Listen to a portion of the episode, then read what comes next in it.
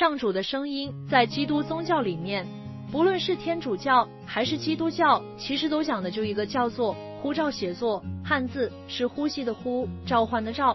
英文的话会用 calling，就是给某人打电话的那个 call，然后动名词，形式 calling，它讲的是一个生命的意义，或者说生命的使命。然后这部电影里面其实蛮仔细的诠释了这件事儿，讲到那个现任的教宗方济各教宗，年轻的时候他要结婚，然后偶然路过一个教堂，然后教堂里面有一个血癌的神父在等他，那个神父说是上书让我来等别人做唱。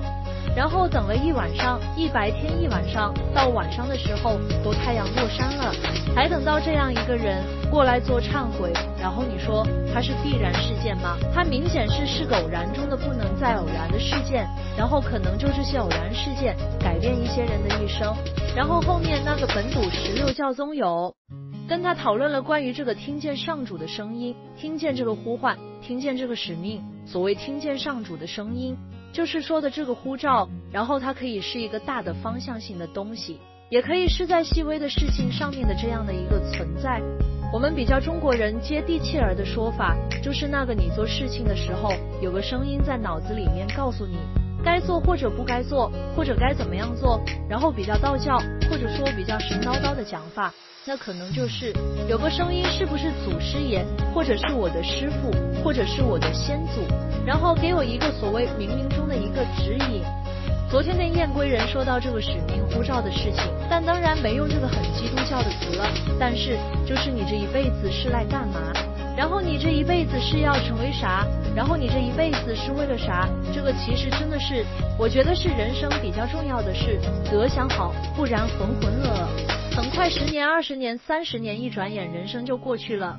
留意 God's Voice。《论语述而篇》的第五章，这一章孔子说他已不再梦见周公，请看原文。子曰：“甚矣，吾衰也。久矣，吾不复梦见周公。”孔子说：“太快了啊，我已经衰老了；太久了啊，我已经不再梦见周公了。”孔子的这般感叹，可以如何体悟？为自己实现周公礼制的理想没有实现，改变李坏乐风的社会局面的目标没有达到。孔子在晚年经常说这样的话。其实每个人都会在晚年感叹人生的短暂，感叹自己无所成就。孔子的感叹落在不复梦见周公。周公姓姬名旦，是周文王姬昌的儿子，周武王姬发的弟弟。周公辅佐武王建立周朝，武王去世以后，周公摄政，辅佐武王的儿子成王姬宋。二者说的其实是一回事。格鲁派的传统是长期诵读文书真实明经，据说宗大师是因其而得见文殊菩萨，被督促写出后来的《道次第广论》等重要著作。见祖师爷或者得意象征兆，其实就是留意所笃信的那个持有在生活和日常给予的声音。听上去神叨叨的，但是它不是你神叨叨状态下发生的，往往是你在理性状态下再三求证它是确实发生的真实。剧中有个同时给到两任教宗的 God's Voice，就是本笃十六教宗召见方济各教宗来罗马之前，方济各教宗就买了去罗马面辞的机票，而这是两人各自做的决定，相互并没有提前告知。所以在本笃十六教宗退位，而方济各教宗承继大统，这个两人后来商量的事而上，可以说前面这个来罗马的征兆便是 God's voice，也就更让本笃十六教宗笃定退位是上主允许的，并参与其中，安排了方济各的到来。本笃原本并不喜欢方济各，我是本笃十六的死忠粉，没有规矩不成方圆，本笃十六是规矩。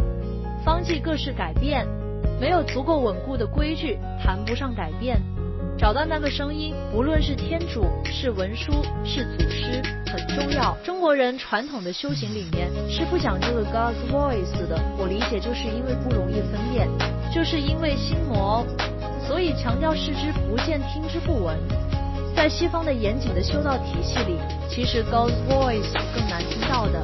而且往往是一生重要节点上的呼召，比如决定独身成为修道者，或者影响重大转折的公共事件。而更多的时候体现的形式都是主动的被动，以缺席而表达其存在，不像中国神仙是一叫就来的。其实中国神仙也不是一叫就来，而是有分灵的概念，或者说眷属的概念，就是来的其实是神明的不许。而基督宗教的独一神是不存在分灵这个概念的，但是会有使者，也就是天使，但是天使不能代替上主受崇拜。而中国的神仙体系里，分灵是可以代本体受崇拜、受香火的，但是仍体现为本体的形态。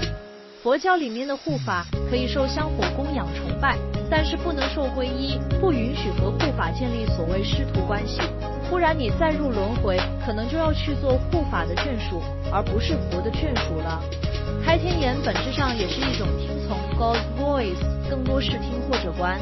而不是入迷或者凡事信以为真，是有查验或者说有分别的。查验哪些是出于我的心理活动，哪些不是。物体本身其实也是一样的原理，但是连接的肯定不是对的电台。这个需要从种子字或者会字开始观想，然后进而到佛像道字良田，算是佛教思路吧。道教是上清的内观，观本命元辰，观上丹的诸多神明等等等等等。基督宗教一般是圣母圣心或者基督圣心，这个比较晚，是十五六世纪的东西。